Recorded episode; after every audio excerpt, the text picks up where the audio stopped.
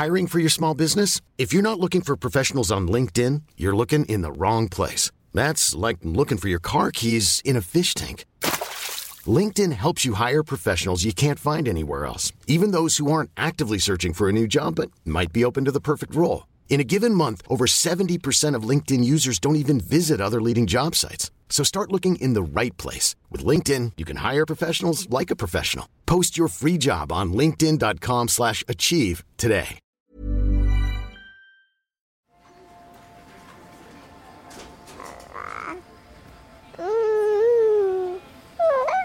Des phénomènes euh, de rejet, de chiperie permanente, un peu d'humiliation publique.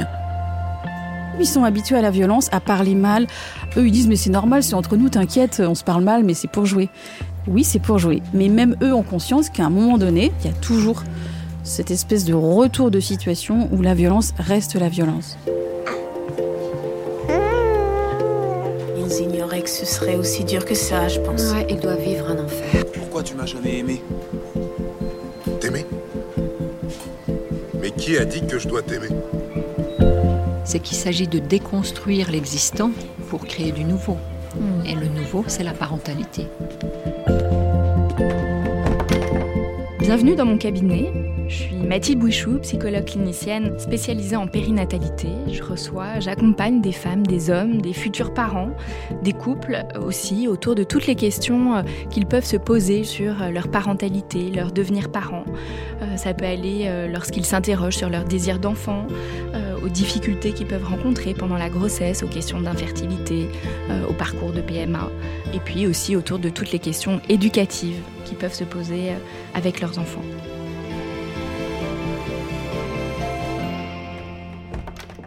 Bonjour Emmanuel. Bonjour Mathilde. Qu'est-ce qui vous amène aujourd'hui Emmanuel? Je viens par rapport à la difficulté qu'ont mes deux enfants à euh, se défendre dans la cour, euh, plutôt du collège. Ouais. Ils ont quel âge aujourd'hui vos enfants? Alors, j'ai un fils qui a 12 ans et demi Mhm. et une fille qui a 10 ans et demi. Ok. À partir de, de quel moment vous avez repéré euh, qu'ils avaient des difficultés euh, à se défendre dans la cour de récréation? Alors, ils sont très différents. Pour mon fils, ça a été assez euh, récurrent dès la primaire, avec des, des difficultés à être en relation, surtout avec les élèves de son âge. Un décalage où lui se, se, se retrouvait pas dans les centres d'intérêt et où progressivement ça a glissé vers euh, un peu de rejet et de l'hostilité euh, envers lui. Pour ma fille, ça a vraiment été euh, très net euh, fin du CM1, euh, période CM1, CM2, où là, il y a eu, je sais pas si c'est plus spécifique aux filles, mais des phénomènes un peu de triangle, avec euh, bah, toujours l'exclusion, euh, bon, plus spécifiquement de la mienne, hein, mais, euh, et où ça a poursuivi en, en collège, avec euh, là plus des, des phénomènes... euh, de rejet, de chiperie permanente, un peu d'humiliation publique. Voilà. Comment vous avez compris qu'il se passait euh, tout ça pour votre fille? Est-ce que euh, vous aviez perçu en, en rentrant de l'école euh, des, des changements chez elle? Est-ce qu'elle vous en a parlé spontanément? Comment- Ouais, elle m'en a parlé assez rapidement. Euh, elle se questionnait vraiment sur, euh, sur ces dynamiques dans le groupe et puis euh, ces dynamiques un peu de, de pouvoir en fait. euh, des uns sur les autres. Donc on en a tout de suite parlé. Et puis euh, moi ce que j'ai pu observer c'était quand même des somatisations importantes, mots de vente de plus en plus réguliers, moins envie d'aller à l'école, une attitude un peu, un peu triste, un peu prostrée. Ok. Et quand votre fille vous en a parlé, est-ce qu'elle vous a donné voilà, des exemples de, de remarques, de phrases de rejet de... Oui, tout à fait. Donc ça a vraiment été bon bah moi mes enfants quand ils rentrent de l'école ou du collège, euh, ils me racontent ce qui s'est passé dans la journée ou les, les choses qui les ont euh, marquées. Donc ça a vraiment été de voilà d'écouter ce qu'elle elle me disait et puis de voir ce que ça lui avait fait à elle dans son cœur, quelle était un peu euh, l'origine, par exemple, de la dispute, à quel moment ça avait commencé, donc revenir un peu sur avant, voir ce qui s'était passé, voir ce qu'elle avait ressenti, discuter avec elle de qu'est-ce qu'elle avait dit ou pas osé dire, qu'est-ce qu'elle avait pensé de cette situation en fait. Qui était euh, vraiment dirigé contre elle, soit même quand c'était dirigé envers une autre copine. Oui, parce qu'elle pouvait aussi vous raconter euh, ce qu'elle pouvait observer Oui. de moqueries faites aux autres, Oui, par tout exemple. à fait. Et donc ça, c'était euh, c'était assez fort, son sentiment d'indignation. À la fois un sentiment d'indignation et puis à un moment une certaine passivité, c'est-à-dire de se retrouver un peu euh, spectatrice de dynamique qui était plutôt euh, harcelante. Avant le, le CM1, CM2, est-ce que déjà il y avait pu y avoir voilà, des moqueries, des, euh, chahuteries? Est-ce que. euh, Pour ma fille, euh, non. En tout cas, elle n'en a jamais parlé. Alors, je sais pas si elle était moins sensible à ce qu'elle observait. Non, c'est vraiment pas quelque chose qui revenait. Donc là, ce que vous dites quand c'est arrivé, voilà, quand vous avez euh, commencé à observer déjà des manifestations chez elle, qu'elle a commencé à, à vous raconter ce qui, ce qui se passait, vous avez accueilli, écouté. Est-ce que vous avez essayé de mettre d'autres choses en place? En plus du dialogue, il y avait aussi bah, l'accueil de, de toutes les émotions qu'elle pouvait traverser. On a fait aussi des décharges de peur quand c'était vraiment très très intense. Hmm, C'est-à-dire en quoi ça consiste? C'est-à-dire de prendre l'enfant euh, son dos contre mon torse. On est assises toutes les deux euh, au sol ou sur un lit. Elle pose ses mains sur, euh, sur mes mains mises en avant. C'est difficile de vous le décrire avec des mots. Et puis en fait, l'enfant repense à ce qui l'a effrayé et se met à trembler. En fait, il n'y a rien à dire, rien à. Juste on se synchronise en, en respiration et puis ça, ça passe. Et en fait, elle se laisse traverser par l'émotion de peur. Et ça, c'est vraiment quelque chose euh, auquel mes enfants ont fait euh, appel euh, toutes les fois où vraiment ils sentaient que c'était intenable ou en tout cas que ça les empêchait d'aller se coucher. Donc c'est quelque chose que moi j'avais proposé une ou deux fois et qu'après, eux me redemandaient. Donc c'est quelque chose qui se fait vraiment en soutien du parent ou d'un adulte, en tout cas plus régulé émotionnellement. Tout à fait. C'est-à-dire de ne pas garder cette peur en soi, la laisser traverser le corps. Mmh.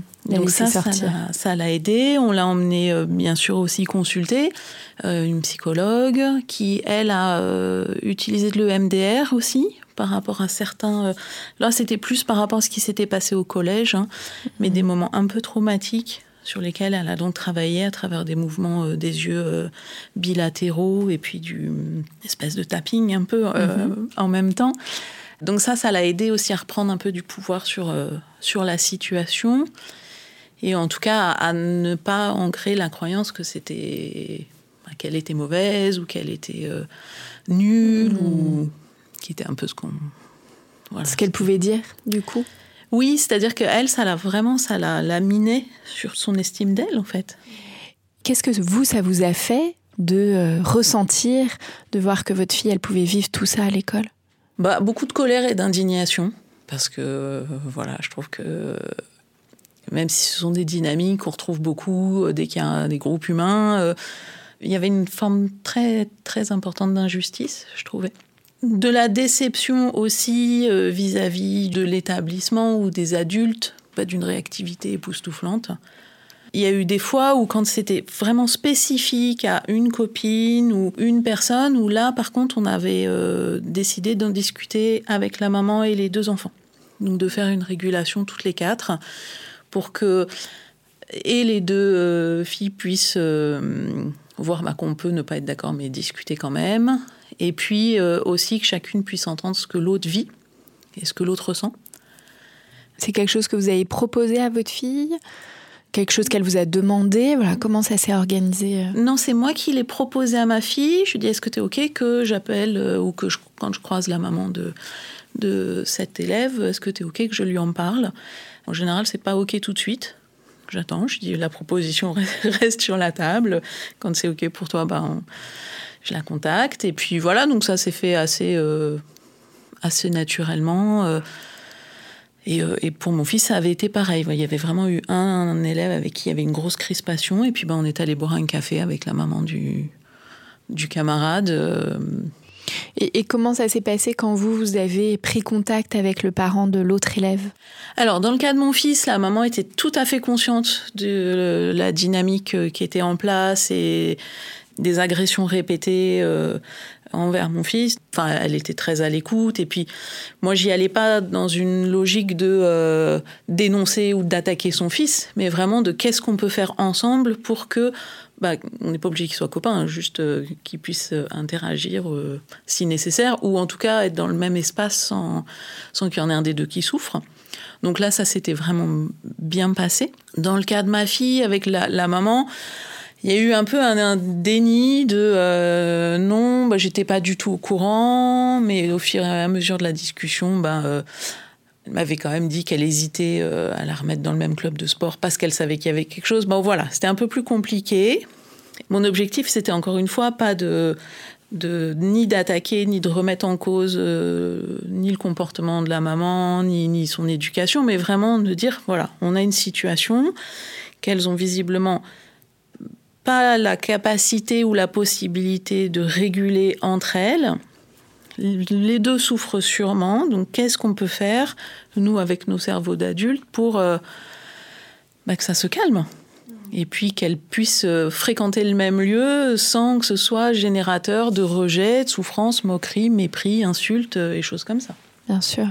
Est-ce que il vous arrivait d'avoir d'autres interventions? Là, vous parliez voilà, de votre sentiment un peu de, déception, voire de colère à l'égard de, l'école, des, des, autres, des professeurs peut-être, des adultes. Est-ce qu'il vous arrivait voilà, d'intervenir aussi auprès de l'école? Oui, bah en l'occurrence là pour ma fille, hein, puisque c'était arrivé à un stade où voilà, dès qu'elle passe dans un couloir, elle se fait chipper.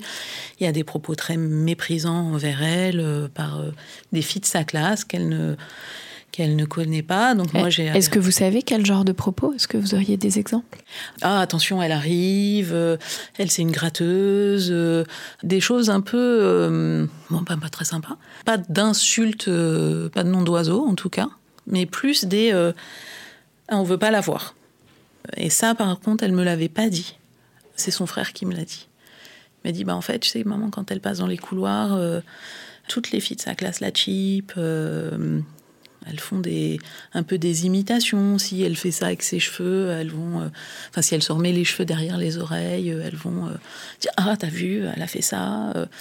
Et donc là, voilà, pour, revenir à la, question d'origine, oui, j'ai contacté l'établissement qui au départ a décidé de le faire en intra-établissement et du coup de faire aucun retour auprès des, des parents.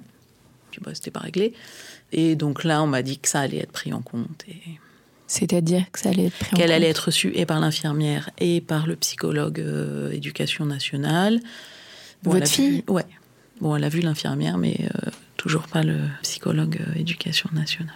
Disons que là, la, la temporalité est un peu déconnectée du présent et des faits, Hmm. qui continuent. Oui, donc là, toutes ces euh, moqueries, remarques que subissent votre fille, là, c'est ce qui se passe depuis qu'elle est rentrée au collège? Ouais, globalement, oui. Alors nous, on travaille aussi avec elle sur comment elle peut muscler ses autres relations. C'est-à-dire, enfin, muscler. Ma fille, elle est très claire sur, bah, moi, ces filles-là, euh, je cherche pas forcément à être amie avec elles. Je veux juste être respectée si je passe dans un couloir. Donc, de voir, bah, qu'est-ce qu'elle a comme autre relation. Et c'est-à-dire que ces relations-là, c'est pas l'intégralité de ses relations euh, sociales. Donc, sur qui elle peut s'appuyer, qui est-ce qu'elle a comme copine, qu'est-ce qu'elle peut faire dans quel, avec quel autre élève de quelle classe, etc. De trouver en fait des lieux et des personnes ressources. Puisque là, nous, on ne peut pas vraiment agir sur les filles qui chipent. Bah, de, de, faire remonter en tout cas la quantité, le nombre d'interactions euh, saines et agréables avec d'autres gens. Pour que. Oui, trouver une forme d'équilibre. Voilà ça n'enlève pas la, la, la, violence du, du chip permanent et la dimension désagréable d'être dans ce, cet environnement, mais disons qu'il n'y a pas que ça. Est-ce que vous avez pensé à changer euh, votre fille d'établissement? C'est pas exclu, ouais. Mais pour l'instant, euh, j'ai pas 50 options, 50 autres options.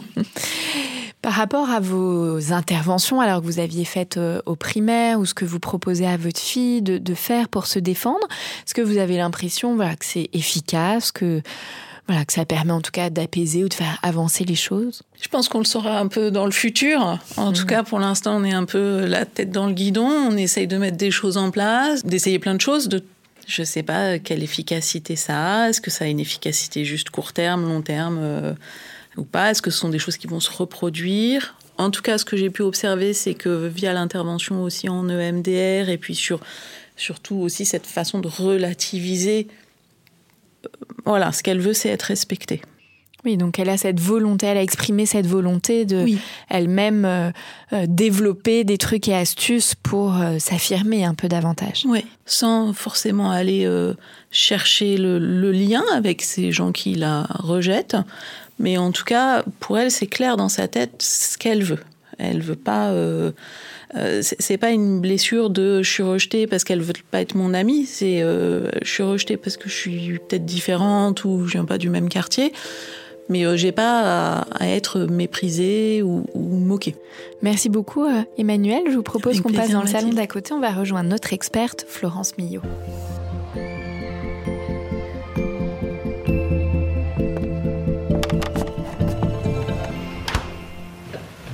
Bonjour. Bonjour Florence Millot. Tu es psychologue clinicienne spécialisée dans la gestion des émotions et la communication bienveillante en famille. Tu travailles en libéral à Paris et proposes des thérapies brèves pour les enfants et les adolescents. Tu donnes également de nombreuses conférences et tu es très engagée sur les questions de pédagogie. Tu gères un pôle de formation continue pour les professionnels de la petite enfance depuis 13 ans. Et puis, tu es l'autrice de nombreux ouvrages.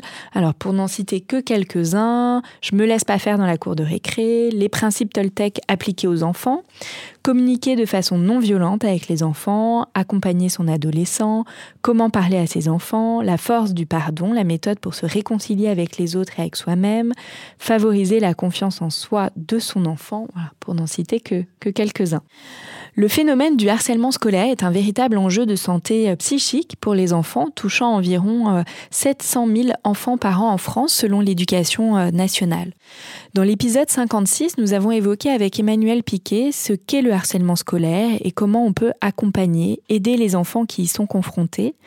Sans parler de harcèlement, les parents sont pas toujours au fait de ce qui se passe, qui se joue dans la cour de récréation à l'école, souvent en dehors du regard des adultes, car oui, les enfants se chahutent les uns les autres, se moquent. Voilà, on retrouve dans la cour de récréation moquerie, humiliation euh, entre enfants qui sont euh, monnaie courante. Comme Emmanuel Piquet, Florence, tu encourages les enfants à apprendre à se défendre pour sortir de ces situations et que celles-ci aient moins de répercussions sur euh, l'estime, la confiance qu'ils peuvent euh, avoir en eux. Comment aider nos enfants à se défendre? C'est la question à laquelle on va réfléchir ensemble aujourd'hui. Tout d'abord, Florence, qu'est-ce qui se passe dans les cours de récréation? Voilà, Quelles sont toutes ces micro-agressions un peu dont nous a témoigné Emmanuel pour ses enfants je trouve que la grande difficulté, c'est qu'en tant qu'adulte, on a une image de la cour de récréation, de ce que nous, on a pu vivre, des petites piques, des agressions qui ont toujours été là. Il faut, même depuis des milliers d'années, hein, les enfants se disputent. Euh, euh, il y a toujours eu une tension et ça fait aussi partie du développement de se confronter. Mais aujourd'hui, avec les réseaux, avec euh, la question, euh, sans parler non plus du cyberharcèlement, mais le fait que les enfants aient accès à la même pratiquement information que nous, que ce soit les mêmes réseaux, que ce soit Facebook, WhatsApp, euh, même tout petit, hein, je veux dire qu'ils aient une, même une notion de la politique, de l'actualité, même à 6 ans, enfin, c'est quand même très particulier.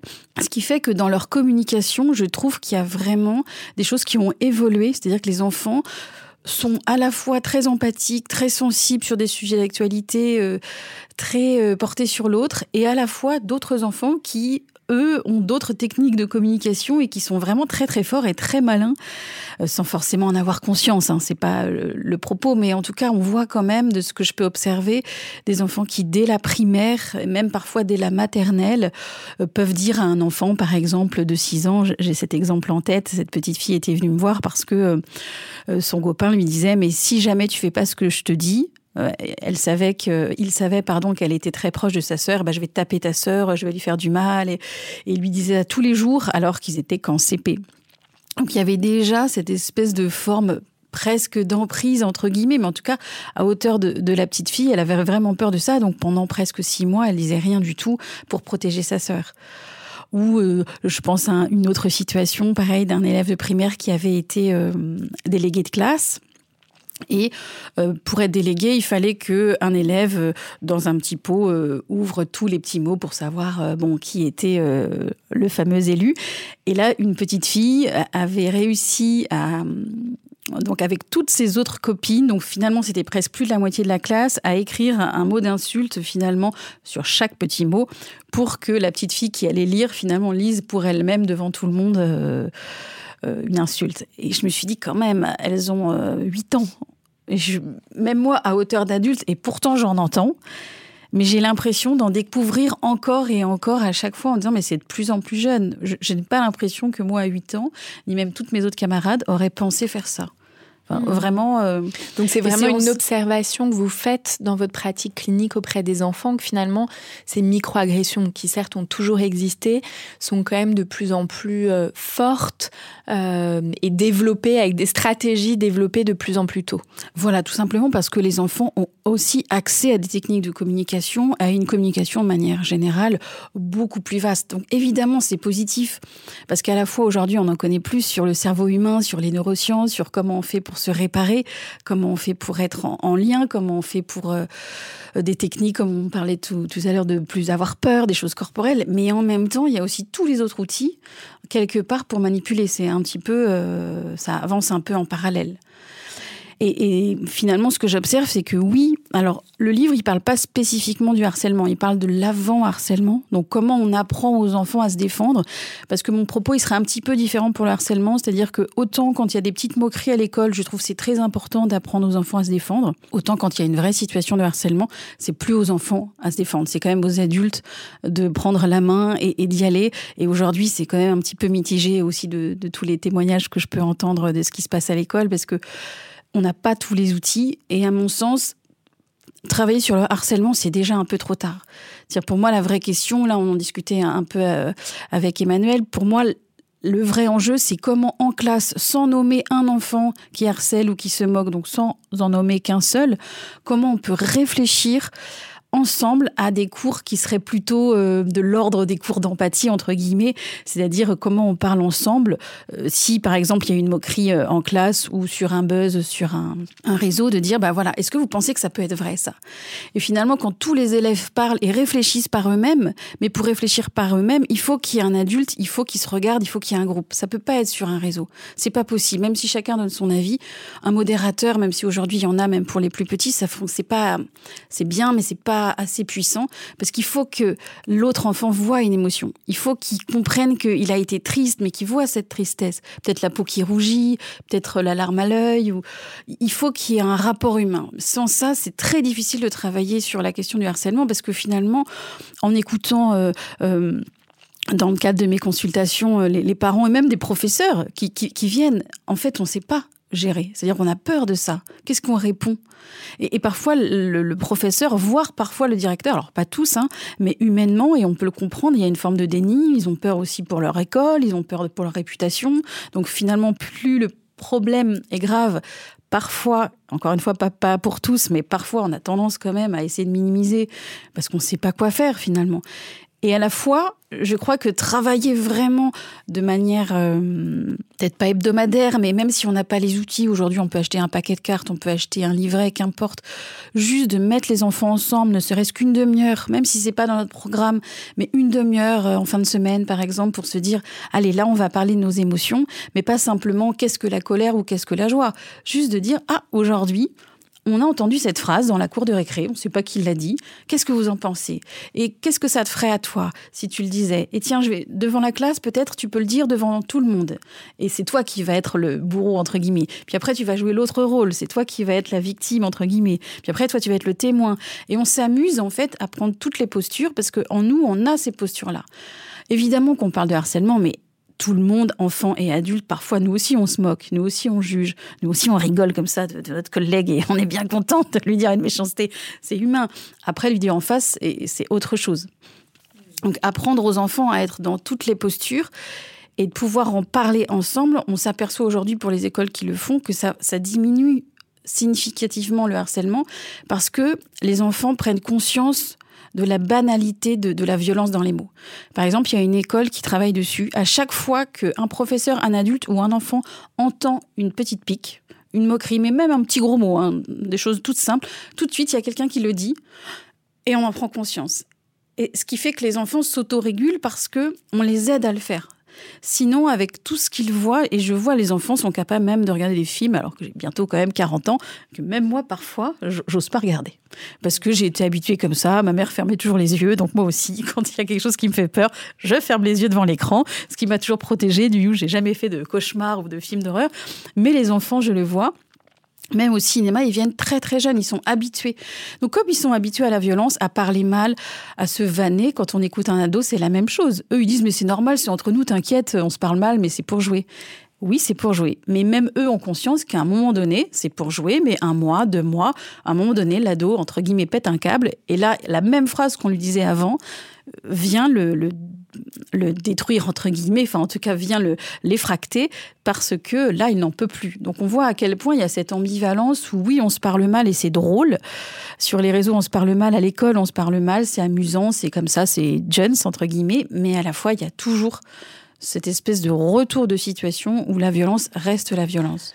Comment on peut faire justement distinguer ce qui va être de l'ordre des moqueries, des alors même si là hein, tu dis bien l'importance, même si ça paraît euh, anodin de quand même le traiter, et là c'est un message important que tu adressais euh, euh, aux instits, aux maîtres, aux maîtresses de, primaire, avec plein d'idées là pour justement travailler ces questions-là, mais en, en tant que parent, comment les parents peuvent faire la différence entre ce qui va être voilà, certes, des moqueries, des choses, voilà, tu vas nous dire qui sont quand même à prendre en compte et pas du tout à, banaliser, mais à quel moment on passe vraiment dans le harcèlement? Le harcèlement, il se manifeste toujours par la répétition.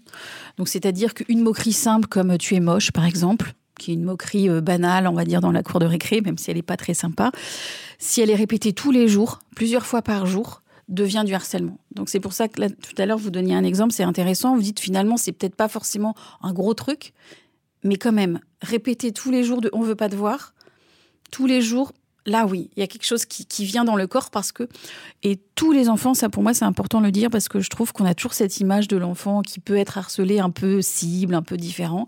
En réalité, n'importe qui, euh, enfant, adulte, grand, petit, intelligent, peut se retrouver en situation d'être harcelé. ça n'a rien à voir avec une particularité peut effectivement, c'est vrai, euh, attirer la moquerie. Mais ça ne veut pas dire que ça va attirer le harcèlement. C'est-à-dire, des fois, on taquine et puis finalement, l'enfant peut aller bien au-delà de ça et on l'adore comme il est, il n'y a aucun problème et il peut être très différent.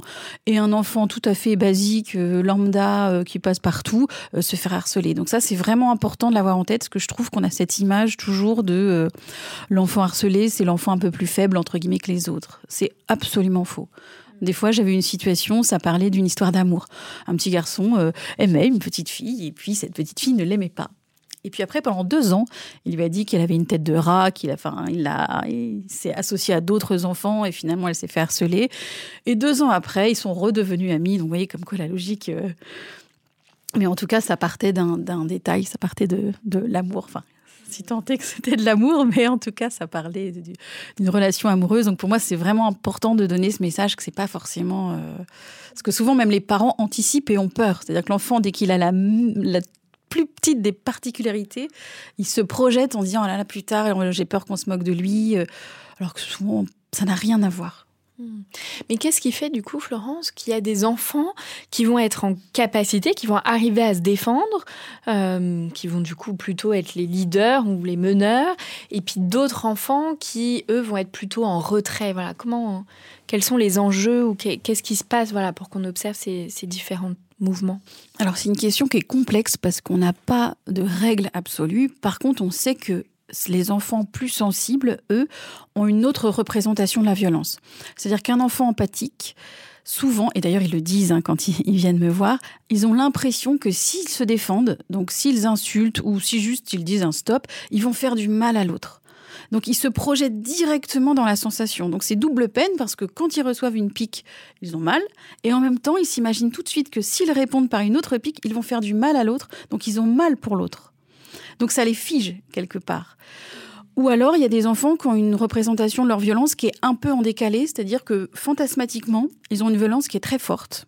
Souvent, d'ailleurs, c'est les enfants très sages, très euh, bien mis comme ça, euh, où tout se passe bien. Et puis, quand on les écoute dans leurs fantasmes, ils imaginent du sang, leur couper la tête, les tuer. Enfin, ils imaginent, c'est fantasmatique, hein, comme on a, tous parfois ces idées-là. Mais ils s'imaginent quelque chose qui va être tellement pulsionnel, va être tellement violent que s'il passait vraiment à l'action, il ferait quelque chose de beaucoup plus grave. Souvent, c'est les enfants qui le disent en ces termes-là. D'ailleurs, ils disent Je dis rien parce que si je me fâche, ça va être tellement violent que je préfère rien dire. Au final, ils disent jamais rien. Et il y a ce décalage entre, bah oui, on a le droit de penser quelque chose dans notre tête, ça ne veut pas dire que dans la réalité, on va passer euh, dans l'action. C'est exactement la même chose quand on a un collègue de bureau et qu'en plaisantant, on dit qu'on a envie de le tuer ou, l'encastrer contre un mur. C'est pulsionnel, on le dit, on le pense, avec quelqu'un qui est en général de connivence avec nous. Par contre, on ne va pas le faire pour de vrai. Il y a quelque chose qui, évidemment, euh, mais ça, on le sait, nous, en tant qu'adultes. L'enfant, lui, il ne le sait pas encore. Donc, c'est important de pouvoir écouter aussi l'enfant en tout cas l'enfant qui est plus sensible, l'enfant qui n'arrive pas encore à se défendre, parce que premièrement, il faut lui montrer en tant que parent à notre mesure, hein, comme on peut, euh, qu'il a le droit de fantasmer tout ce qu'il veut, parce que souvent c'est des enfants qui disent non, non, c'est rien, mais quand on, on pousse un peu, ils arrivent forcément à dire quelque chose. Mais par exemple, au cabinet, moi j'ai deux stylos on les utilise comme des petites épées. Et souvent, bah, je leur envoie une petite vanne. Alors, comme je suis l'adulte, ils me regardent et ils rougissent et ils veulent surtout pas me dire une méchanceté. Et donc, je continue, je dis si, c'est dans le jeu. Et à un moment donné, il y a un élan vital qui se passe. Ils ouvrent leurs yeux comme ça, ils se remettent droit et ils disent ça y est, je vais te dire une méchanceté. Et on voit le bonheur qu'ils ont de se dire j'ai réussi à lui dire quelque chose. Mais moi, comme on est dans un cadre de, sécurité, je souris et je suis contente. Et du coup, on joue. Et là, on passe d'un fantasme où finalement l'enfant pouvait me faire du mal et et, associer ça à de la culpabilité peut-être à là ça y est moi je me sens puissant et puis c'est pas dangereux en fait on a le droit de on a le droit de dire et ensuite, une fois qu'on s'est bien déchargé, qu'on s'est envoyé plein, plein, plein, plein de vannes, là, on revient à quelque chose de plus réel. On dit, bon, maintenant qu'on s'est déchargé, qu'est-ce qu'on pourrait dire vraiment à cet enfant? Parce que ça, si on lui disait ça, peut-être ça attirait encore plus de violence. Là, c'est entre nous. Mais la différence, c'est qu'une fois que l'enfant fantasmatiquement a réussi à tout dire, à être puissant, Exactement comme un enfant qui joue et qui joue au gorille, euh, qui joue au dinosaure, qui s'invente qu'il est le roi du monde alors que c'est le tout petit chétif euh, qui marche encore à peine à 2-3 ans. Il, gagne en force parce que dans son imaginaire, il s'imagine qu'il est puissant et il, est le roi du monde alors qu'il vient de se faire punir, euh, que ses frères et sœurs ne peuvent peut-être pas jouer avec lui et puis c'est pas grave parce que dans sa tête, il y a autre chose qui se passe. Il y a un monde qui s'ouvre. Eh bien pour l'enfant euh, sensible ou qui n'arrive pas à se défendre, c'est un peu la même chose, sauf que nous adultes, comme ils ont un peu perdu cette capacité, ce qui est tout à fait normal, parce que quand on se reçoit beaucoup de pics, euh, le cerveau est fait de cette telle manière que même pour un adulte, si je vous dis 100 euh, fois la même chose, même si vous avez confiance en vous, à un moment donné, il y aura quand même un doute. Ça, c'est pareil pour tous les êtres humains. Donc quand on les aide à se décharger fantasmatiquement, à être les plus forts du monde, alors, enfin entre guillemets, alors il y a quelque chose qui se passe et ensuite on peut revenir au réel en disant maintenant concrètement, dis-moi ce que l'enfant t'a dit. On va essayer de réfléchir ensemble à qu'est-ce qu'on pourrait lui répondre. Mais pour que ça fonctionne, il faut que l'enfant il vienne peut-être avec euh, une phrase ou deux qu'il apprend presque par cœur, qui dit dix fois à son parent ou à ses frères et sœurs, à la grand-mère, qu'importe, pour qu'au moment où il arrive dans la cour de récré, il n'ait pas à réfléchir. Ça, c'est important parce que sinon, on est là, ah, je voulais dire ça, elle n'a pas exactement dit ça. Bon, bah, je lui dirai demain. Bon, comme nous, on fait parfois adulte quand on a quelque chose à dire à son collègue ou autre. Là, c'est quoi qu'il arrive, tu réponds cette phrase, qui est une phrase parfois un peu générale, qui fait que l'enfant, au début, ça marche pas. Des fois, ça prend une semaine, parfois ça prend un mois, mais comme il l'a répété dans le jeu et qu'il est sûr que derrière, il y a toute une team, euh, entre guillemets, qu'il supporte, donc la famille et autres, alors il a plus peur de le dire. C'est ça que, tu appelles l'autodéfense émotionnelle? Oui, alors l'autodéfense émotionnelle, l'idée c'était de comment on fait pour réfléchir euh, ensemble à justement des phrases, des punchlines. Des fois, c'est plus ou moins adapté en fonction de l'âge, mais c'est pas grave. L'enfant s'entraîne aussi. Hein. On peut pas non plus être euh, un moine modiste euh, à 6 ans. Il hein. faut quand même être réaliste.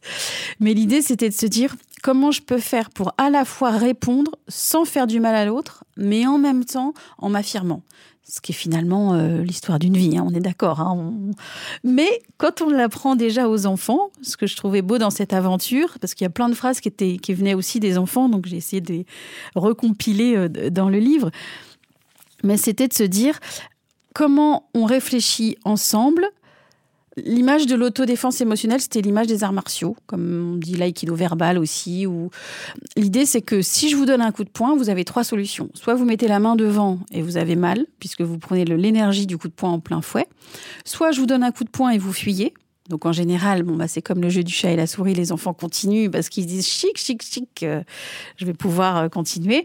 Soit vous prenez le point sur le côté et vous poussez en avant, c'est-à-dire que vous prenez exactement la même énergie que le coup pour déstabiliser l'adversaire. C'est pour ça que dans les arts martiaux, quand quelqu'un vous donne un coup de poing, en général, vous mettez juste sur le côté et vous le faites tomber. Donc c'est finalement celui qui attaque qui tombe. Vous ne vous faites pas mal, vous ne lui faites pas mal, vous prenez l'énergie de l'adversaire et vous l'emmenez ailleurs. Et de manière verbale, l'idée c'était à peu près la même chose, c'est-à-dire si par exemple vous dites, euh, enfin l'enfant vous dit euh, ton pull est trop moche, euh, on dirait que tu l'as acheté à la brocante, je ne sais pas, j'invente, vous avez quatre solutions.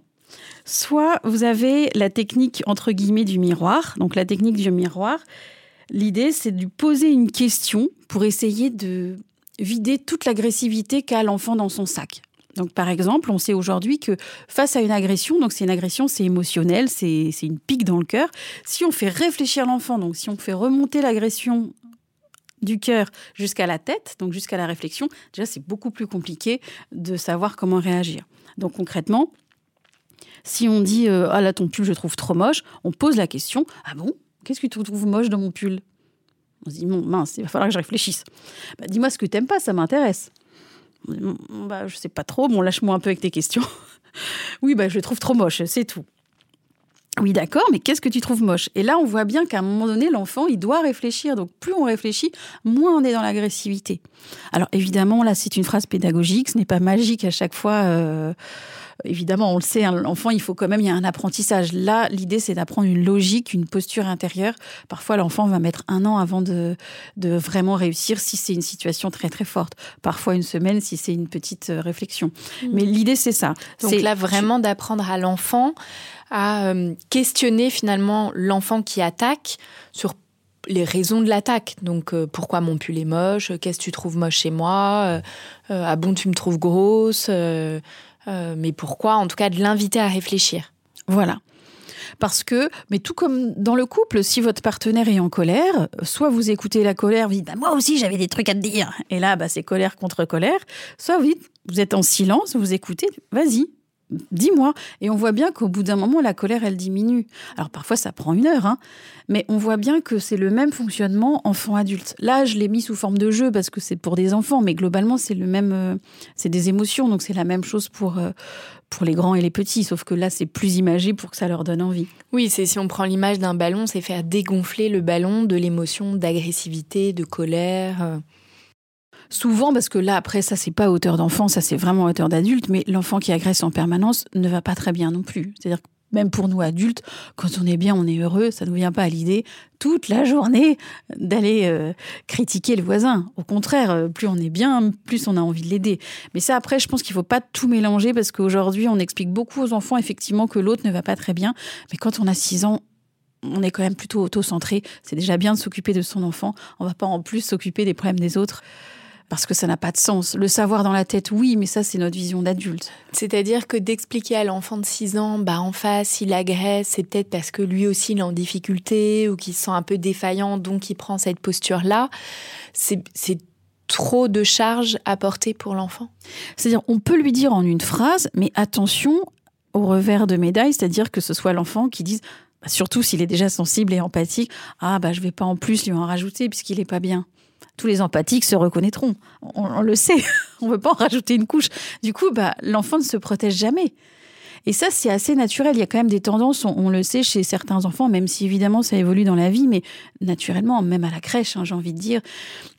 On a pu faire un reportage où on filmait les enfants et pourtant je les observe toute la journée, mais avec la caméra, je sais pas ce qui s'est passé. On a observé un enfant pendant une semaine et on a vraiment filmé pour comprendre les interactions. C'était pour nous. Hein. Et j'ai vu encore autre chose. J'ai vu que même avant trois ans, il y a des enfants, par exemple, celui qui va donner son jouet, pendant une semaine, c'est toujours le même. Et celle, bon là c'était l'histoire avec une petite fille qui chipait le jouet, c'était déjà une dynamique qui était instaurée avant trois ans. C'est-à-dire que l'enfant lui disait toujours, bah tiens, c'est pour toi, et je, je joue pas. C'était plus important quelque part euh, que moi, ou juste j'ai l'impression que je peux faire sans. Donc, euh, Et je trouvais ça fascinant de se dire, ah oui, quand même déjà tout petit, il y a cette propension à dire non, c'est à moi ou tiens, je te le prête. il y a déjà. Oui, euh, donc là, il y a quelque chose aussi qui est de l'ordre du tempérament de l'enfant. Aussi. Hmm. Bon, plein de choses qui peuvent rentrer en ligne de compte. Donc là, euh, Florence, tu viens de nous décrire la, technique du miroir. Ensuite, tu dis il y a la technique de l'esquive. Alors, quoi la technique de l'esquive, c'est un peu la même chose, mais l'idée, c'est pareil. Si on reprend le même exemple, ton pull, il est trop moche, tu l'as acheté à la brocante ou quoi C'est de lui poser, de faire une petite esquive, c'est-à-dire lui poser une question un peu globale, par exemple, qui dirait Et alors? Tout de suite, des fois, ça coupe la chic. Ça coupe la chic à l'enfant. Des petites phrases comme ça euh, qui cherchent pas le combat, en fait. Par exemple, ton pull, il est moche. On peut aussi dire, mais est-ce que ça te pose un problème? Si ça te pose un problème, c'est important, faut qu'on en parle. Voilà, des fois, on a moins envie. Ce qui n'est pas encore magique, encore une fois. Mais en tout cas, ce genre de phrase, par exemple, est-ce que ça te pose un problème? Est-ce que tu veux qu'on en parle? On peut le dire pratiquement Pour à toutes les sauces. Et souvent, alors l'enfant, il va trouver aussi, s'il est petit, euh, des phrases peut-être encore plus simples. Mais en tout cas, ça va lui apprendre que même s'il sait pas quoi dire, vu qu'il peut s'accrocher à une seule phrase, alors déjà pour commencer, c'est déjà énorme. Et encore une fois, ça fonctionne parce qu'elle a été répétée dix fois. Et le cerveau, on sait que c'est comme un muscle. Donc si on s'entraîne à la maison pour jouer pour de faux, alors l'enfant, il est capable ensuite de le dire à un moment donné. Peut-être pas au moment où il voudrait exactement, ce sera peut-être pas le lendemain, mais à un moment donné, il va y arriver. Parce que répondre, à mon sens, c'est pas simplement trouver une phrase, parce que ça, c'est la face euh, immergée de l'iceberg. C'est plutôt de se dire, mais en fait, tu as le droit de répondre et que justement, même si tu as peur de faire du mal à l'autre, même si tu as peur que l'autre il soit plus fort, même si évidemment, quand il y a un groupe, ça fait peur. Mais, et que l'enfant pourra peut-être même pas le dire au groupe, surtout s'ils sont nombreux, mais dans sa tête. La différence, c'est que quand on commence à se défendre, c'est rarement dans la réalité, c'est pas dans le plan du réel, parce que des fois c'est même pas possible. Des fois c'est même dangereux de se défendre, parce que l'enfant il peut vraiment se prendre un coup derrière, donc il vaut mieux qu'il se taise. Ça c'est important de prendre la réalité euh, en compte aussi. En revanche, intérieurement, il peut se défendre parce qu'il se donne le droit de dire non mais moi je suis pas d'accord avec ça ou justement elles sont pas bien ou euh, comme disait tout je vais rechercher des ressources ailleurs mais ça c'est vraiment fantasmatique. C'est comme un professeur qui vous fait une remarque. Parfois l'enfant qu'est-ce que vous voulez qu'il dise à 6 7 ans 10 ans? Même si la remarque est injuste la réalité c'est qu'il pourra pas dire grand-chose au professeur. Ou s'il le dit parfois il sera encore puni. Donc il aura une il, il vivra une blessure d'injustice. Donc parfois c'est encore pire. Bon il peut le faire aussi. Il peut répondre hein, bien sûr. Mais parfois ça se joue aussi contre l'enfant. Mais au moins dans sa tête, de se détacher du discours, c'est-à-dire qu'en gros, à chaque fois que la phrase arrive, ça, c'est dans un, des outils suivants aussi, c'est le bouclier. C'est-à-dire mentalement s'imaginer comme un bouclier pour dire tu peux me raconter ce que tu veux, il y a rien qui passe. Mais il faut une image mentale pour l'enfant. Les mots, c'est pas suffisant. Soit un bouclier, soit mettre sa main devant soi comme quand on dit stop, soit faire même un mouvement. Euh, après, ça peut être discret. Hein, on n'est pas, pas un mouvement de Power Rangers non plus. Hein, il faut quand même que. Mais ça aide l'enfant ou de pincer ses doigts, par exemple, de mettre la souffrance entre guillemets ailleurs. Ça va l'aider parce que physiquement dans son corps, ça prend qu'une seconde pour que l'enfant donne son accord à une phrase. C'est-à-dire que ce qui change entre les enfants qui arrivent à se défendre et ceux qui n'y arrivent pas aussi, c'est que pour la même phrase, donc la même insulte, ton pull est trop moche, euh, t'es mal fringué ou je ne sais pas quoi, tu pues ou ce que vous voulez, il y en a un qui va dire ah, peut-être qu'il a raison, une seconde, et l'autre qui va dire mais certainement pas, c'est toi qui pue ou, euh, ou euh, laisse-moi tranquille ou euh, je te connais, t'es vraiment pas une, belle personne, qu'importe ce qu'il peut se dire, mais c'est une seconde. Et c'est pour ça que l'enfant, il faut qu'on arrive à retrouver les phrases exactes qu'on lui a dit pour vraiment revenir dessus en disant oui, qu'est-ce que tu en as pensé? Non, je suis pas d'accord. Oui, mais tu vois bien que ça te blesse. Donc si ça te blesse, c'est qu'il y a une partie de toi qui est quand même un peu d'accord. C'est-à-dire que ton bouclier, il est un peu troué. La flèche, elle est quand même passée. Donc on va chercher la petite, le petit endroit où en vrai, tu as quand même donné ton accord. C'est pour ça que même dans les fratries, quand on voit des, parfois des, parents qui peuvent être, euh, euh, on va dire, particuliers euh, dans l'éducation, et, on voit deux frères et sœurs qui sont pas du tout les mêmes. Il y en a un qui va se victimiser et l'autre qui va dire ah non moi je coupe les ponts, je m'en vais, ciao bye bye à 18 ans et qui vont pas construire la même vie. Pourtant c'est les mêmes parents avec les mêmes réflexions, les mêmes situations, la même violence, etc. Mais il y en a un qui dans sa tête va dire stop je ne veux plus. Donc il aura peur quand même, hein. mais en tout cas, il va être capable de se confronter à une parole. Il va être capable de se confronter à son parent, entre guillemets, son géant intérieur, pour dire stop. Et l'autre va dire, bah, peut-être que si je fais ça, je vais être aimé, peut-être que si je fais ça, euh, ce sera différent. Ou je serai pas aimé, donc je vais pas le faire. Et inversement. Pour les enfants, c'est pareil.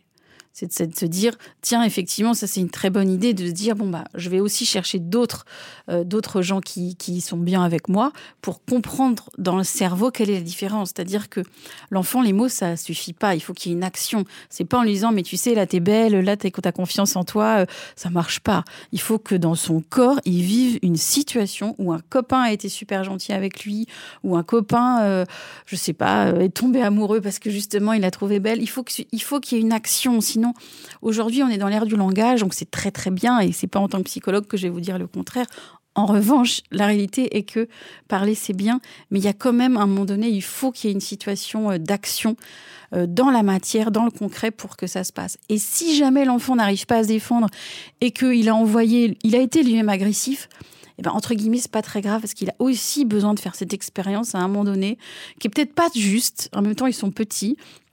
Oui, il l'a poussé, oui, euh, il a fait quelque chose, mais il fallait bien que dans son corps, il se rende compte que lui aussi, il était puissant. Parce que autant il y a des enfants qui le font naturellement, donc en général, eux, on va leur dire de se calmer un peu, autant il y a des enfants, ils ont vraiment besoin que l'adulte euh, les pousse, entre guillemets, à, se défendre et leur montre qu'ils sont OK avec eux. J'ai une situation d'un petit enfant, euh, pareil à la crèche, là pour le coup, était tout petit, mais ça donne une idée quand même. Il était très gentil, mais vraiment. Euh, et en même temps, physiquement, entre guillemets, c'était un colosse. Hein, vraiment, il était euh, stock. Et il se faisait embêter tout le temps. Et on, le chahutait, et on le poussait. Et on comprenait pas parce que vraiment, cet enfant, il était cool, il, était, il parlait très bien, etc. Mais c'était toujours lui qu'on embêtait alors que c'était le plus fort physiquement. Et donc on s'est dit, non, il faut qu'on trouve une solution parce que les mois passant, et on lui a expliqué qu'il avait le droit de se défendre. Et finalement, un jour, il s'est levé.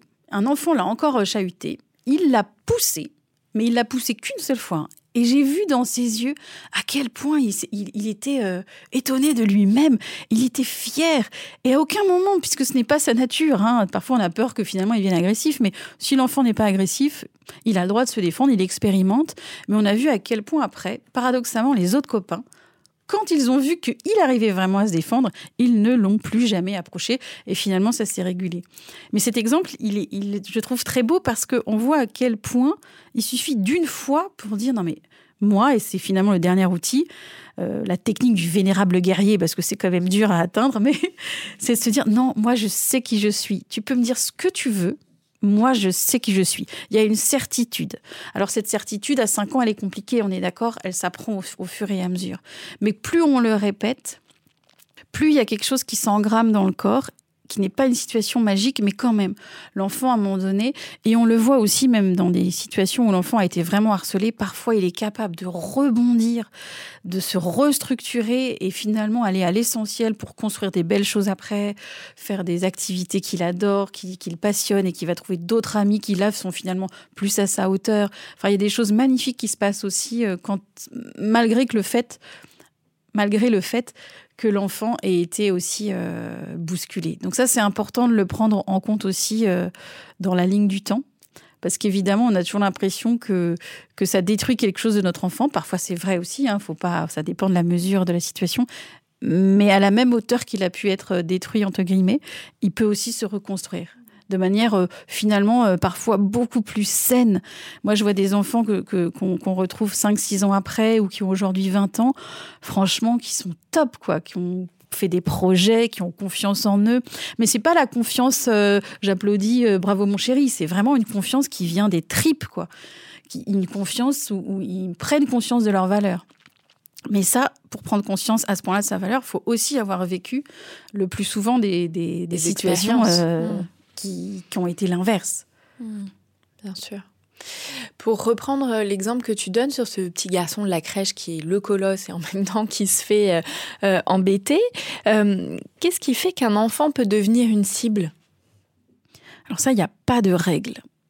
On sait juste qu'il y a des enfants qui expérimentent très tôt le fait qu'ils peuvent répondre et d'autres moins. Alors des fois, il y a des enfants qui sont, et je le vois paradoxalement, dans des familles où, les parents sont vraiment top éducation bienveillante, l'enfant qui parle bien, on discute de tout à la maison. Ils sont euh, des enfants franchement euh, intéressants, gentils. Sauf que ces enfants-là, qui ont une éducation entre guillemets euh, au top, on va dire ça au niveau du cœur, quand ils se retrouvent à l'école face à des enfants qui n'ont pas du tout cette logique-là, qu'on n'ont rien à faire de leurs paroles, euh, de leur gentillesse, de leur empathie, parfois c'est souvent malheureusement les enfants qui viennent au cabinet parce que eux justement n'arrivent pas à se défendre, parce qu'ils sont tellement dans une logique de communication que parfois ça fonctionne pas du tout. J'avais encore cet exemple d'un autre enfant qui se faisait chahuter et il répétait toujours non, on n'a pas le droit de taper. Non, euh, oui, au final c'est encore lui Pourtant, là, c'est un autre enfant qui se faisait taper. Et on lui a expliqué aussi qu'il y a un moment donné, l'empathie, c'est bien, mais pour ces enfants sensibles, il faut qu'ils apprennent à se défendre et à juste ne pas avoir peur de cette forme d'agressivité. Et les enfants agressifs, eux, on leur apprend à être plus empathiques et à prendre conscience de l'autre. Donc finalement, le chemin, il se fait à l'inverse, mais dans les deux cas, il faut qu'on apprenne aux enfants euh, à se réguler. Seulement, le chemin n'est pas au même endroit. Mais est-ce qu'il n'y a pas... Euh, alors, tu disais tout à l'heure que certaines caractéristiques peuvent être attrapées, mais ces enfants euh, qu'on pourrait dire euh, trop, voilà, qui vont attirer ou susciter la jalousie, ou à l'inverse des enfants peut-être qu'on pourrait dire, c'est un peu décas, c'est un peu schématique dit comme ça, mais pas assez. Est-ce que vous, Emmanuel, vous aviez l'impression que voilà votre fille pourrait être soit trop, soit pas assez, ce qui aurait pu finalement, euh, d'une certaine manière, alimenter euh, les moqueries euh, les moqueries, je ne sais pas, mais en tout cas, le sentiment de différence et, le fait qu'elle ne rentre pas dans. Elle, est, elle a un an d'avance, elle, elle vient d'un autre quartier, donc elle arrivait dans des groupes déjà constitués. Et, et effectivement, il y avait un peu cette notion de. elle n'est pas pareille on n'intègre pas. Quand il y a cette différence, il y a deux solutions. Soit l'enfant n'arrive pas encore à avoir cette confiance et va l'avoir plus tard.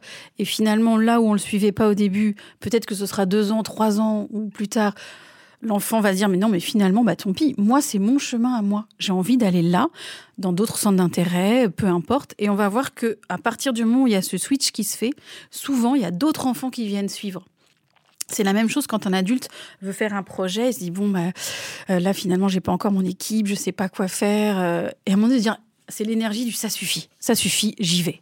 Quoi qu'il arrive, moi j'ai envie de faire ça. Euh, mon plan n'est peut-être pas le bon, mais moi j'ai envie d'y aller et la magie de la vie fait qu'il y a toujours quelqu'un qui va nous suivre parce qu'il y a quelque chose qui se passe. Et souvent, j'ai pu voir que les enfants qui étaient un peu différents, effectivement, dans leur première partie de vie, ils vivent cette différence de manière euh, pas très confortable. Mais à un moment donné, se dire, quoi qu'il arrive, de toute façon, ce que je fais, ça va jamais. Ça ne correspond à personne. Donc, je fais ce que je veux. Je fais ce qui est bon pour moi, que ce soit un projet, que ce soit un jeu, que ce soit qu'importe. Et on voit qu'il y a quelque chose qui se passe et ça y est, ils sont vraiment dans leur... Euh, dans leur chemin, quoi. Et y a, les autres enfants vont venir et vont s'autoriser même à dire Ah, mais c'est super. Je, donne l'exemple c'était un enfant euh, qui était vraiment euh, haut, haut potentiel, qui était vraiment un enfant euh, très atypique, mais enfin, moi j'aimais beaucoup personnellement parce qu'il avait toujours des phrases. il disait toujours Tu sais, quand papa me dit d'aller faire la vaisselle, moi je suis un peu toujours dans les étoiles, alors tu comprends que j'ai pas trop envie de venir. Je dis je te comprends, oui, c'est effectivement dit comme ça. Et puis lui, il avait toujours aussi ses difficultés. Euh, avec les autres, parce que personne ne jouait trop avec lui. Puis finalement, à un moment donné, bon, on a travaillé ensemble, mais au-delà de ça, il s'est dit non, moi, ce que je veux, c'est les jeux vidéo, c'est les dessins, c'est des choses qui l'intéressaient vraiment dans un univers très créatif. Et finalement, quand il a réussi à s'autoriser, alors il y a eu un autre copain, puis finalement il y a eu un autre disait ah, mais ouais, mais c'est hyper chouette parce que les jeux de l'école, lui, le foot, etc. Bon, ça l'intéressait pas du tout. Or, dans sa classe, tout le monde n'aimait que le foot. Et lui, il était toujours un peu plus rêveur. Et finalement, quand il s'est autorisé à dire, bah tant pis, je lui dis, mais propose à quelqu'un, tu essayes, tu verras. Au début, ça n'a pas trop fonctionné. Puis il y a un copain que ça a intéressé. Et, j'ai vu à quel point il s'était transformé aussi. Parce que finalement, on est différent seulement au moment où on trouve un autre copain qui est pareil que nous. Et là, on a beau être toujours différent. Quand il y a un autre copain comme nous, on n'est plus différent. Il en suffit d'un seul. Et c'est ça qui est intéressant. Alors, des fois, on va mettre six mois à le trouver, c'est vrai. Des fois, c'est un an. Mais à un moment donné, il y a une sorte de match. Et là, il y a quelque chose qui se passe. Et euh, dans la trajectoire de vie, un enfant qui était euh, même très malheureux, est capable, avec un seul copain, de, rebondir. Et ça, je pense que c'est important de ne pas l'oublier, parce qu'il suffit de, finalement pas grand-chose, même si ce pas grand-chose, des fois, on l'attend, mais euh, pour que l'enfant euh, retrouve, se reconnecte à ses ressources. C'est quelque chose que j'ai pu aussi observer euh, chez ma fille, hein, puisque il y a une autre élève qui est, euh, est peut-être un peu atypique, enfin en tout cas qui colle pas euh, avec le reste de la classe. Et en fait, elles se sont euh, bien sûr tout de suite trouvées. Et, et j'ai pu observer que, bah, par exemple, hier, c'était la première fois. Ma fille a initié un déjeuner, comme il y avait grève, ils sont allés tous déjeuner ensemble, avec un groupe en fait. Alors c'était pas du tout le groupe de sa classe, mais elle s'est trouvée un autre groupe et elle était plus dans ben, je subis les moqueries et le rejet de ma propre classe. Ben, j'initie et je fais quelque chose avec un autre groupe euh, et, ça rejoint tout à fait ce que vous disiez, en fait. Je pars dans, quelque chose de concret et, euh, et, qui, euh, voilà, qui, me permet de, bah, de retrouver quelque chose ailleurs, en fait. Florence, il y a certains enfants qui sont plus timides que d'autres. Comment on peut aider un enfant un peu plus timide, un peu plus réservé? Alors, il y a deux questions à se poser. Est-ce que mon enfant est bien comme ça? C'est-à-dire, est-ce qu'il tire des bénéfices secondaires? Il est timide, mais il tempère le groupe, euh, il est toujours assez poli, euh, il reçoit plein d'affection des adultes. Est-ce qu'il est OK avec ça? Et lui, ça le dérange pas. Et auquel cas, il n'y a pas forcément besoin de toucher à son tempérament, parce qu'on le voit même pour les adultes dans tous les groupes. C'est important d'avoir des tempéraments qui se complètent.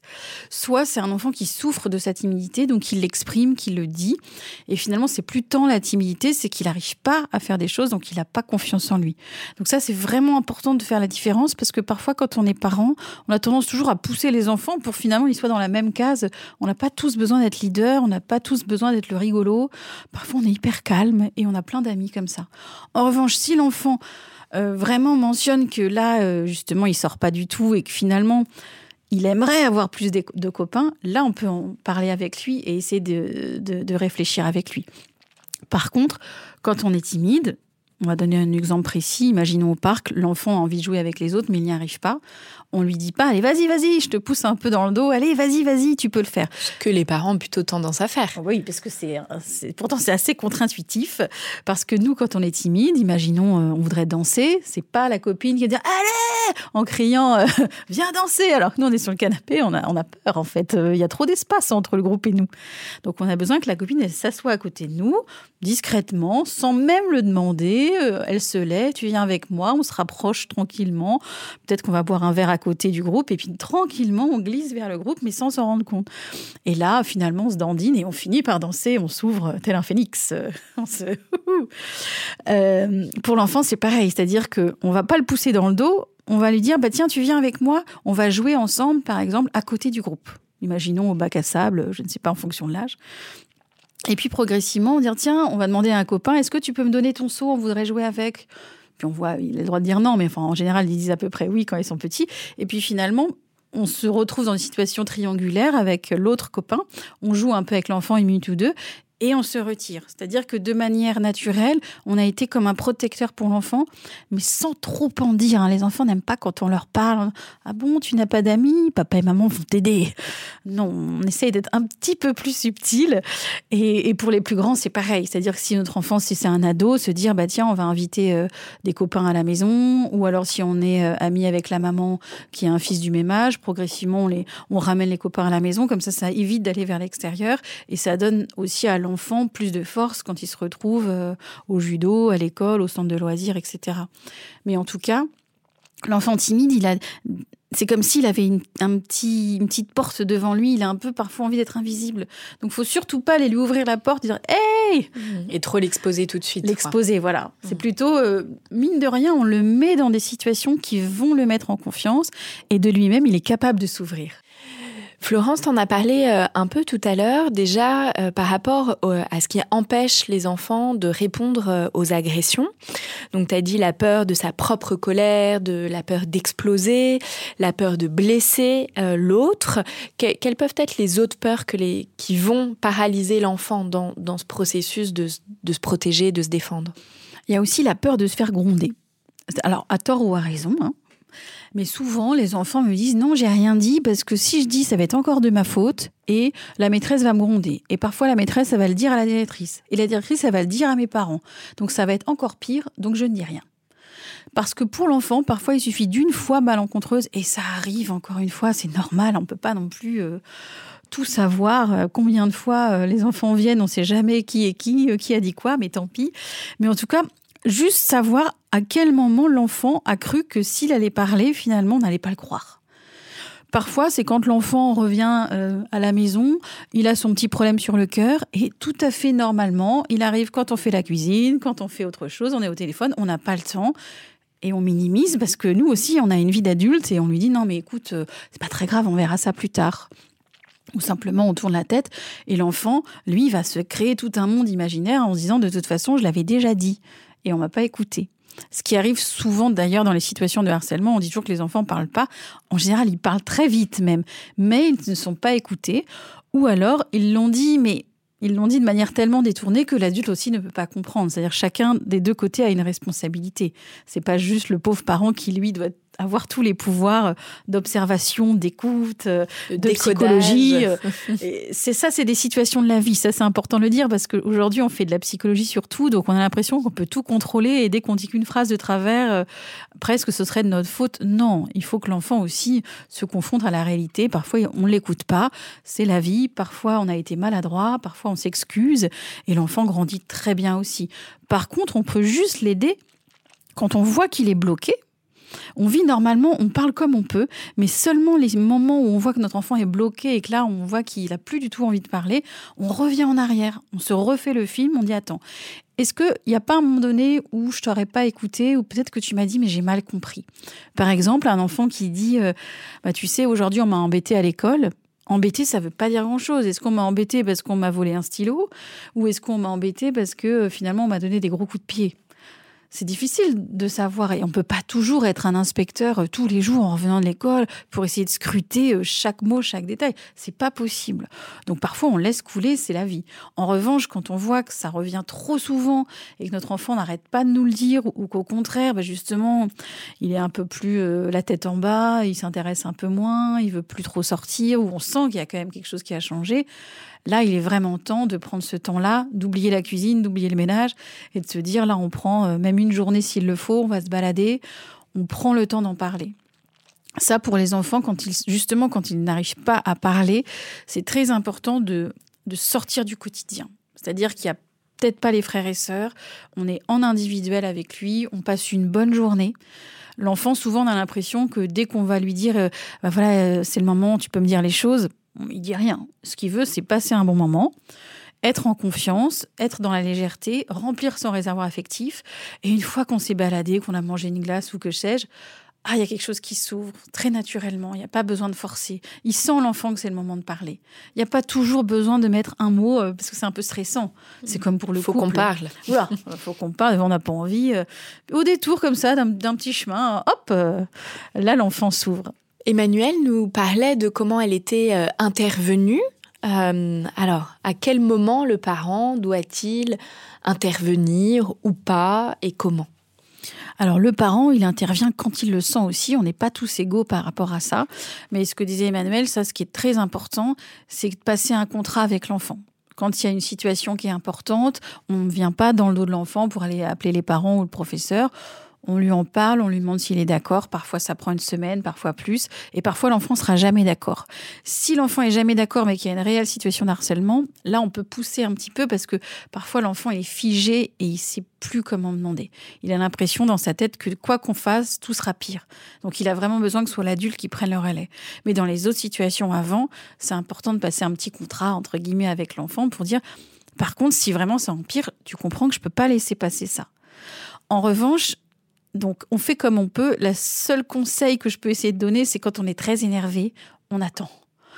On appelle euh, des copines, on se décharge, parce que quand on est un peu par en lion comme ça, on a envie de bondir et de casser la figure à l'autre, on a le droit dans notre tête, c'est totalement humain, mais on sait que ça va réellement euh, empirer la situation. Donc effectivement, quand on est capable d'attendre et de voir le parent pour dire je vais pas juger ton enfant, mais je veux vraiment qu'on trouve une solution ensemble, comme disait Emmanuel, c'est déjà le top du top. C'est-à-dire que on, a un petit peu mis nos, nos émotions de côté. Se réguler avant euh, d'intervenir. Et, et, on essaye de voir ce qui se passe. Et ensuite, en fonction, ça, il n'y a aucune règle. On parlait tout à l'heure du changement d'école. Il y a des enfants qui voudront changer d'école, des enfants qui voudront pas du tout pour certains enfants, parfois c'est nécessaire. Nous, on habite dans une grande ville, mais parfois dans des villages. Moi, j'ai reçu des enfants. Euh, tout le village se moquait de lui. Des fois, j'ai vécu même une situation, enfin, vécu, non, mais enfin, travaillé avec un enfant. Le village était si petit que même le maire de l'école s'en était mêlé. Je me suis dit, mais alors là, je. là, ça dépasse l'entendement. Euh, vraiment des situations où tout, tout, devient familial parce que le village est trop petit quelque part. Donc, ça, c'est des situations que je connais moins. Mais parfois, on est obligé de changer. Mais ça, encore une fois, c'est vraiment des choix personnels qui se construisent avec l'enfant et avec les possibilités aussi, évidemment, d'école quand on est en plein milieu de l'année. En revanche, ce que je dis toujours aux parents, c'est de dire à l'enfant, même si ce ne sera pas vrai, donc c'est pas de lui mentir, mais l'idée c'est d'ouvrir une fenêtre dans la tête, de dire mais si vraiment un jour ça va pas, on fera tout pour te changer d'école. Tu nous diras, mais ça change parfois tout dans la tête de l'enfant parce que quand on est dans une situation, on a l'impression d'être face à un mur, on sait qu'il y a une possibilité. C'est comme au travail, parfois vous supportez plus votre travail, mais rien que l'idée de se dire je postule ailleurs, même si on n'a pas d'entretien tout de suite, on sait qu'il y a quelque chose qui s'allège parce qu'on n'est plus victime de, de, de la situation. On choisit de rester parce que bon, peut-être financièrement ou quoi, mais on choisit aussi de se dire je peux aller ailleurs et même si c'est pas tout de suite, ça nous permet d'accepter la situation. Pour l'enfant, c'est la même chose. Très souvent, d'ailleurs, il ne change pas d'école. C'est finalement assez rare qu'il change. Mais voilà, en fonction aussi de où on habite dans la France, c'est pas forcément les mêmes, euh, les mêmes situations, donc il faut aussi le prendre en compte et de, dialoguer voilà avec l'enfant et des possibilités familiales pour se dire euh, quand vraiment la situation est insupportable, on a le droit de recommencer à zéro aussi. Oui, moi ce que je voulais partager aussi, c'est que le premier épisode où ça a été vraiment une humiliation publique, ça a été fait dans un cadre d'ateliers sur le climat scolaire et où en fait l'adulte a aussi une responsabilité dans le sens où donc des mots euh, très malheureux ont été prononcés et où en fait l'adulte au lieu de dire bah, qu'est-ce que vous imaginez que ça, peut faire euh, sur cet élève, a dit non mais bon euh, t'inquiète pas, le prends pas pour toi, voilà. Et où là du coup on était à minimiser en public. En public. Il y a enfin un autre adulte d'un autre groupe qui est venu qui a dit non mais là c'est pas ok sans aller explorer et je trouvais que c'était aussi important parce que du coup là ce sont des adultes qui euh, presque normalisent cette, euh, ce mépris et cette situation humiliante de dire à l'enfant, enfin en tout cas nous c'est ce qu'on a ressenti le besoin de faire avec notre fille, de dire là c'est pas ok, les adultes n'ont pas eu un rôle protecteur. Euh, et là pareil où je suis intervenue parce que ma fille me disait mais non mais tu peux pas, mais à qui tu vas le dire? Je dis bah on va le dire euh, aux organisateurs, parce qu'il y a eu un loupé. Et ça arrive. Il peut y avoir des loupés, mais, mais par contre, euh, on le, on le dit qu'il y a eu un loupé. C'est-à-dire qu'on remet la norme qui... je crois qu'on appelle ça la loi psychique. J'ai un doute sur le, le mot théorique, mais en tout cas, l'idée, c'est qu'effectivement, même si ça paraît complètement anodin, tant que l'enfant, on ne lui dit pas cette phrase, ce n'est pas normal, l'enfant, il pense toujours que c'est normal puisque ça a été fait dans la réalité. Donc il ne peut pas combattre le réel, ça a été dit, ça a été dit. Mais le fait de réparer euh, aussi symboliquement, de faire appel à la loi, c'est-à-dire euh, aller voir le professeur, le dire en famille ou parfois même plus loin en fonction des situations, ça vient remettre euh, une justesse et une justice extérieurement, mais aussi intérieurement. Pour rebondir sur ce que disait Emmanuel, effectivement, on parle beaucoup des enfants, on apprend de plus en plus aux enfants à se défendre, mais encore une fois, c'est important aussi de ne pas oublier le rôle des adultes.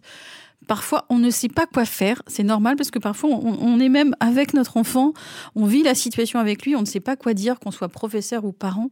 Mais simplement de commencer par lui dire, mais tu te rends compte de la violence du propos? Tu te rends compte que ça, c'est pas un mot anodin. Juste lui dire ça pour qu'il y ait une petite graine, comme on disait, qui, infuse, ou qui pousse, plutôt qu'infuser d'ailleurs, parce que par si c'est du thé. Mais qui est quelque chose où on prend conscience que non, ce n'est pas normal. Et c'est la même chose, et on le voit d'ailleurs euh, finalement en étant adulte, que ce soit dans le couple ou dans le travail. On est obligé en psychothérapie ou simplement avec des amis, hein, on n'est pas obligé d'aller que chez le psychologue, mais quand quelqu'un d'extérieur nous dit mais tu te rends compte de ce que tu acceptes, tu te rends compte de ce que tu subis, tu te rends compte de la violence de, de ce qu'il ou elle a dit, alors il y a quelque chose qui se passe. Mais si quelqu'un d'extérieur et de bienveillant ne vient pas nous le dire, l'être humain est fait de telle sorte qu'on peut accepter des choses sans même s'en rendre compte. Et les enfants aussi, quand on, il y a un seul gros mot, on dit stop. C'est pas stop pour être moralisateur et dire c'est pas bien les gros mots. C'est stop pour dire mais tu te rends compte que ça, ça fait mal.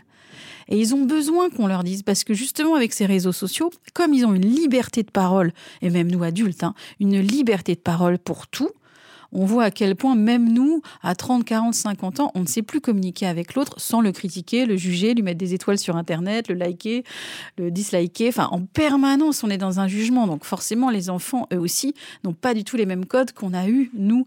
On a l'impression d'être très vieux, mais enfin même 20 ans avant, hein, tout simplement. Donc ils ont besoin qu'on vienne leur parler de la norme. Parce que nous, avant, on savait ce qui était juste et pas juste, même si évidemment on le faisait quand même. Mais on le savait. Aujourd'hui, de tout ce qu'on entend, effectivement, même les adultes, parfois, alors pas tous, mais certains, effectivement, ne sont pas protecteurs et ne se rendent même pas compte qu'avec une toute petite phrase comme ça, 20 ans en arrière, quelqu'un aura dit stop, tu ne dis pas ça, je ne peux pas entendre ça en classe, ce n'est pas possible. Aujourd'hui, euh, c'est beaucoup plus compliqué. Donc, on est obligé de revenir en permanence sur qu'est-ce qui est juste et qu'est-ce qui ne l'est pas, pour que, en tout cas, au-delà de la morale, psychiquement, il y ait quelque chose qui se, qui s'ajuste et, et qui l'enfant, une fois qu'on est capable de lui dire ça, que l'adulte n'a pas été juste et qu'il a fait comme il a pu, on est d'accord, c'est pas un jugement, mais que ça, ce n'était pas comme ça qu'il fallait faire ou agir. Alors il y a quelque chose qui se repose aussi dans le corps parce qu'on a, l'impression de pas être fou entre guillemets. Parce que souvent même nous en tant qu'adultes, on dit mais je comprends pas, euh, même face à une violence quelconque, euh, toujours un petit doute. Est-ce que c'est moi Est-ce que c'est l'autre? Oh c'est pas grave. Oh, oh, on peut laisser passer, c'est juste un mot. Mais quand même, à un moment donné, ça, on somatise, on a mal au ventre, on n'a plus envie, euh, on a peur de l'autre, on n'est pas à l'aise. Et quand on nous le dit, eh bien en fait, c'est évident. Mais on a quand même besoin, encore une fois. Donc c'est pour ça que les adultes ont un rôle protecteur et que même si on ne sait pas quoi dire, juste cette phrase, est-ce que tu te rends compte de la violence, ça suffit pour, euh, faire pousser un petite graine qui deviendra, on espère, un baobab. Comme tu nous l'as bien dit, euh, Florence, les enfants vivent des moqueries, des chantages, des choses difficiles dans la cour de récréation. Vous en avez témoigné par rapport à vos enfants aussi, Emmanuel. Il est du devoir des parents d'être attentifs à leurs enfants euh, au retour de l'école ou en tout cas quand ils voient des changements chez leur enfant. Tu as souligné l'importance du dialogue, de reconnaître ce qui est vécu, de poser aussi euh, une limite, mais aussi d'aider les enfants à se défendre de manière très pratique, de leur faire expérimenter, jouer, euh, parce que c'est à travers ces expériences qu'ils vont pouvoir changer et gagner euh, en confiance en eux et, et en répartie. Donc voilà, on peut leur proposer des jeux, des techniques, les faire répéter pour les, les aider à développer leur sens de la répartie, de l'humour ou de l'autodérision. Ainsi, ils seront plus armés pour affronter toutes ces difficultés sans que celles-ci n'aient trop d'impact sur eux, leur estime d'eux et même leur confiance en eux, thème qu'on a évoqué avec toi dans l'épisode 74 et que je vous invite à écouter ou à réécouter si vous ne l'avez pas déjà fait. Je recommande souvent euh, des lectures euh, à mes patients. Emmanuel, est-ce que vous avez lu quelque chose ou quelque chose avec vos enfants qui euh, vous a aidé, que vous auriez envie de partager avec nous? Oui, il y en a un que ma fille a bien apprécié. c'est euh, dans les carnets Filiosa euh, chez Nathan, le harcèlement, le repérer et le stopper, qui est très visuel et qui s'adresse vraiment euh, à des enfants d'une dizaine d'années et qui est très pratico-pratique. Merci Emmanuel. Florence, qu'est-ce que tu auras envie de nous recommander? Alors peut-être un jeu qui s'appelle Tac à Tac, qui est assez connu, qui est aux éditions Citrouille en deux mots, qui n'est pas forcément facile à se procurer par contre, il faut aller directement sur leur site. Mais l'idée, c'est plein de cartes avec plein de vannes. Et euh, encore une fois, c'est de jouer en famille pour savoir qu'est-ce qu'on dit concrètement. Et pour les adultes, un livre qui s'appelle Jamais victime, 10 clés pour rendre vos enfants plus forts face au harcèlement de Marie-Pierre Lescure, qui a aussi une association qui s'appelle Educnat, qui est très intéressante justement pour faire des démarches auprès des écoles pour travailler sur cette question d'empathie. Je sais qu'elle a aussi fait un jeu où chaque enfant joue avec ses émotions et comment ça se passe dans son corps, et ça peut être intéressant d'explorer euh, ces différentes pistes. Merci euh, Florence. Et puis évidemment, on recommande ton livre Je me laisse pas faire dans la cour euh, de récré. Un très grand euh, merci Emmanuel d'être venu partager avec nous les difficultés de vos enfants et voilà tout ce que vous avez fait et ce que vous faites pour les aider, les accompagner au mieux. Merci beaucoup. Merci beaucoup Florence Millot. Je rappelle que tu es psychologue clinicienne spécialisée dans l'accompagnement des enfants, que tu exerces en libéral à Paris et que tu es l'autrice de nombreux livres. Merci beaucoup. Merci Mathilde. Pour ceux qui nous écoutent, je vous rappelle que vous pouvez nous suivre sur Facebook, Instagram et nous écrire à l'adresse suivante podcast parentalité au pluriel à gmail.com. Si vous avez aimé, n'hésitez pas à liker et à noter et on se retrouve dans un prochain épisode. En attendant, mon livre Désir d'enfant aux éditions Solar est disponible dans toutes les librairies. Bonne lecture